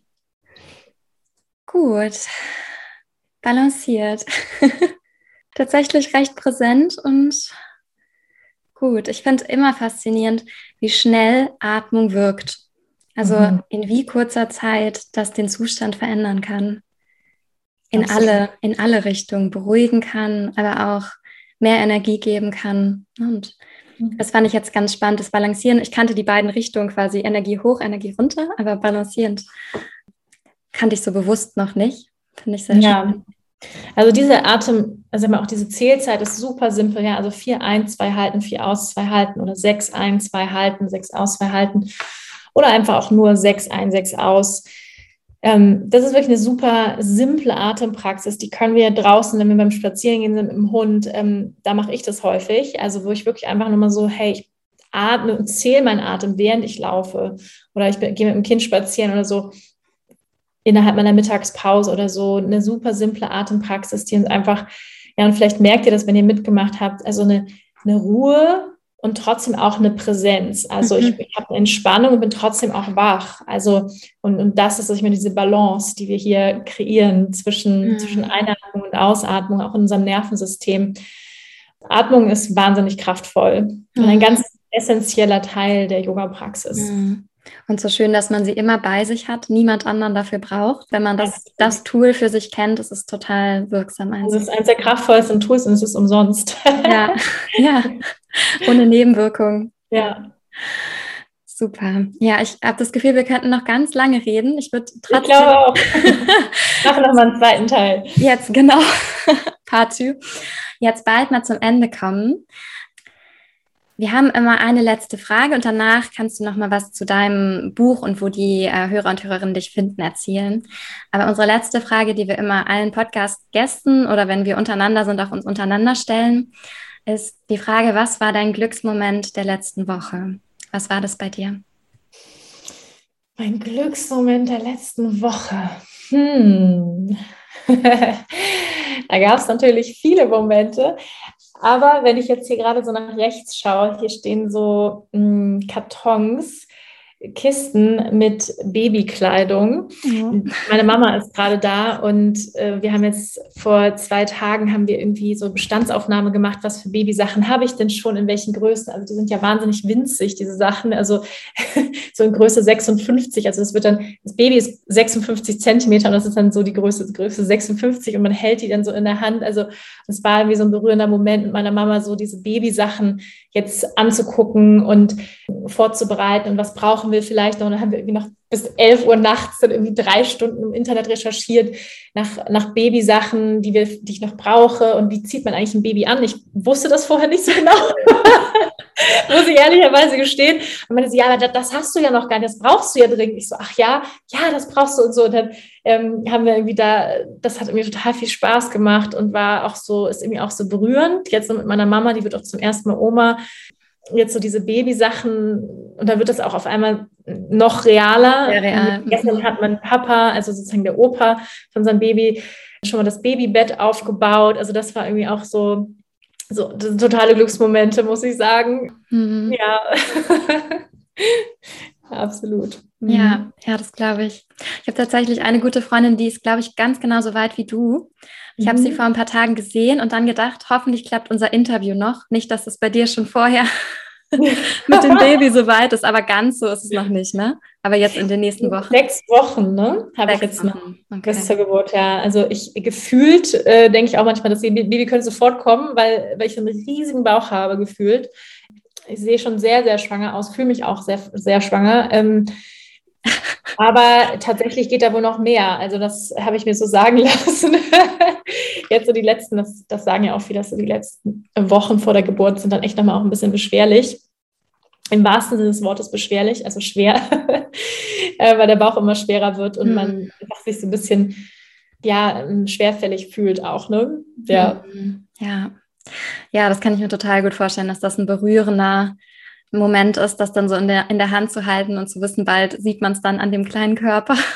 Ja, das ist Wahnsinn. Also auch irgendwie dieser Mensch, der da in die heranwächst über neun Monate, das ist wirklich auch echt intensiv. Also das habe ich heute Morgen nochmal gedacht. Es ist einfach ja eine sehr intensive Erfahrung. Also und, und, diesen Mensch, den man auf dem Ultraschall vielleicht mal so ein bisschen gesehen hat, und dann hat man ja auch so Ideen, wie wird er vielleicht aussehen. Also diese Frage auch so, wie wird dieser Mensch aussehen, was wird er von Charakter haben. Mhm kommt er mehr nach dir, nach dem Papa, nach dem Opa? Ähm, ja, was kommt da für ein Wesen? Das ist einfach wahnsinnig aufregend auch, ja, so und ähm, den dann bald in echt irgendwie im Arm zu haben, das ist noch, ja, das ist, also ich, ich stelle mir das auch manchmal vor und gucke dann irgendwie auf das Babybett und dann denke ich, ja krass, in sechs Wochen liegt da halt schon jemand. Mhm. Also das ist so, das ist schon abgefahren. Ja, ja, ja, und du hast gesagt, um, bei Yoga geht es auch viel um Verbindung, Verbindung zum Leben. Ne? Und das ist ja auch wieder eine krasse Verbindung zum Leben, die du dann gerade spürst und wo du so ein Teil davon bist, ja. Total. Also es ist echt eine sehr, ähm, ja, sehr nat naturnahe Erfahrung, glaube ich. Also einfach sehr, ja, eine sehr fundamentale menschliche Erfahrung. Und ich bin sehr dankbar, dass ich die machen darf. Es ist schon ein großes Abenteuer auf jeden Fall. Hm. Ja, vielen Dank für alles, was du mit uns heute geteilt hast und auch generell in die Welt bringst. Ich finde das so wichtig und auch so schön, dass du moderne Psychologie mit Yoga, mit Spiritualität, mit all dem, was dich geformt hat, zusammenbringst bringst und ja, dass du auch diese Facette, dich selbst zum Ausdruck zu bringen, da so gut nutzen kannst. Und ja, finde das total schön und du strahlst es total aus. Deshalb vielen Dank. Und wo können unsere Hörerinnen und Hörer mehr von dir finden oder vielleicht auch lesen? Ja, danke, Jessie, auf jeden Fall für das Gespräch. Es hat mir ganz, ganz viel Freude gemacht. Ich habe ja auch schon einige Podcast-Interviews gegeben. Ich habe mich sehr wohl gefühlt, das möchte ich sagen, und, und äh, fand es auch toll, jetzt hier auch mit dir als Psychologin in diesem Kontext auch Yoga zu beleuchten und zusammenzubringen. Das hat mir echt ganz, ganz viel Spaß gemacht ja, wo können die Leute mich finden? Natürlich auf meiner Website wanderbadwal.com, also einfach mein Name.com. Da gibt es dann auch den Zugang zu unserer Online, zu unserem Online-Studio. Wir haben ein Live-Studio, das heißt ähm, per Livestream. Wir haben über 20 Klassen die Woche äh, mit meinem Team. Also wir sind ähm, sechs Lehrer und Lehrerinnen. Die meisten davon habe ich selber ausgebildet. Und wir unterrichten eben alle in einem ganzheitlichen Stil das Traditionelle des Yogas ehren. Es gibt Pranayama-Meditationsklassen, also wer nur Atmung und Meditation machen möchte, also nur in Anführungsstrichen, ja, der ist bei uns auch genau richtig. Äh, wir haben Yin-Yoga, Hatha-Yoga, also es ist wirklich ähm, für jeden was dabei. Ich würde sehr, also ich kann es sehr, sehr empfehlen. Wir haben auch eine große Online-Videothek, was echt toll ist. Also das heißt, äh, wir haben über 400 Videos in einer Online-Videothek. Ähm, da gibt es auch ganz viele Yoga-Videos mit mir. Da gerne einfach mal raufschauen, ein bisschen stöbern. Ähm, genau.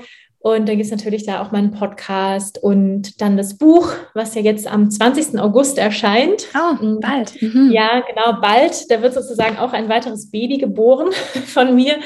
Ja, das kann man schon so sagen, dass ein Buch auch wie ein Baby ist, was jetzt, woran ich die letzten anderthalb Jahre gearbeitet habe.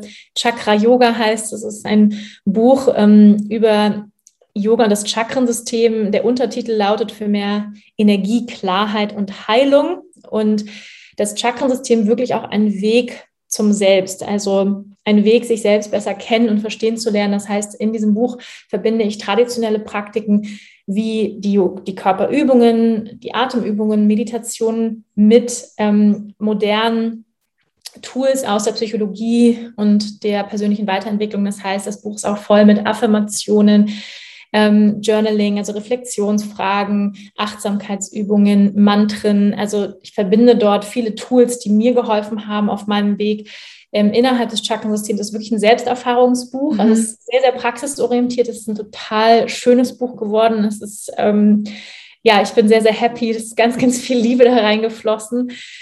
Und ähm, genau, viele, viele, viele Stunden Energie und Arbeit. Und ähm, es kommt am 20. August raus und ich freue mich schon unheimlich darauf, das Buch endlich in den Händen zu halten. Also ich, ähm, ja, wer Lust hat, einfach, es ist nicht nur für Yogis was, sondern für alle, die einfach auf diesem inneren Weg sind und Lust haben, ja, ähm, irgendwo einzusteigen. Dafür ist es ein tolles Buch. Schön, richtig schön. Und dann kommen deine beiden Babys ziemlich gleichzeitig, ne? ziemlich, könnten tatsächlich am gleichen Tag theoretisch geboren werden. Ja, das äh, wäre sehr, sehr witzig, wenn das so wäre. das, das könnte tatsächlich sein, genau. Mal gucken. Ja, schön. Okay. Ja, liebe Wanda, vielen Dank. Und ja, euch vielen ja, Dank fürs Zuhören. Und, und vielen, vielen Dank für alle, die zugehört haben. Das war das Interview mit Wanda Badwal zu Yoga, mentaler Gesundheit und dem ganzen Leben eigentlich. Ich bin super dankbar, dass ich dieses Interview führen konnte. Es hat mir ganz viel Spaß gemacht mit Wanda und ich hoffe, dass es euch genauso geht, dass ihr die eine oder andere Erkenntnis habt oder Dinge, über die ihr weiter nachdenken wollt, reinspüren, ausprobieren, vielleicht mal bei Wanda vorbeischauen wir freuen uns wie immer sehr, sehr doll von euch zu hören. Wir freuen uns wahnsinnig über eine 5-Sterne-Bewertung auf Apple Podcasts. Und wenn wir da von euch lesen, ist es immer ein großes Geschenk, weil wir so auch noch leichter gefunden werden können und unsere Botschaft noch weiter verbreiten können. Und das ist das Schönste für uns. Und wir freuen uns auch sehr, von euch zu hören. Eine E-Mail an glücklichverkopft.outlook.de, glücklich mit UE. Schickt uns auch immer gerne euren Glücksmoment der Woche, Themenideen oder weitere Wünsche. Dann alles Liebe und bis zum nächsten Mal. Tschüss!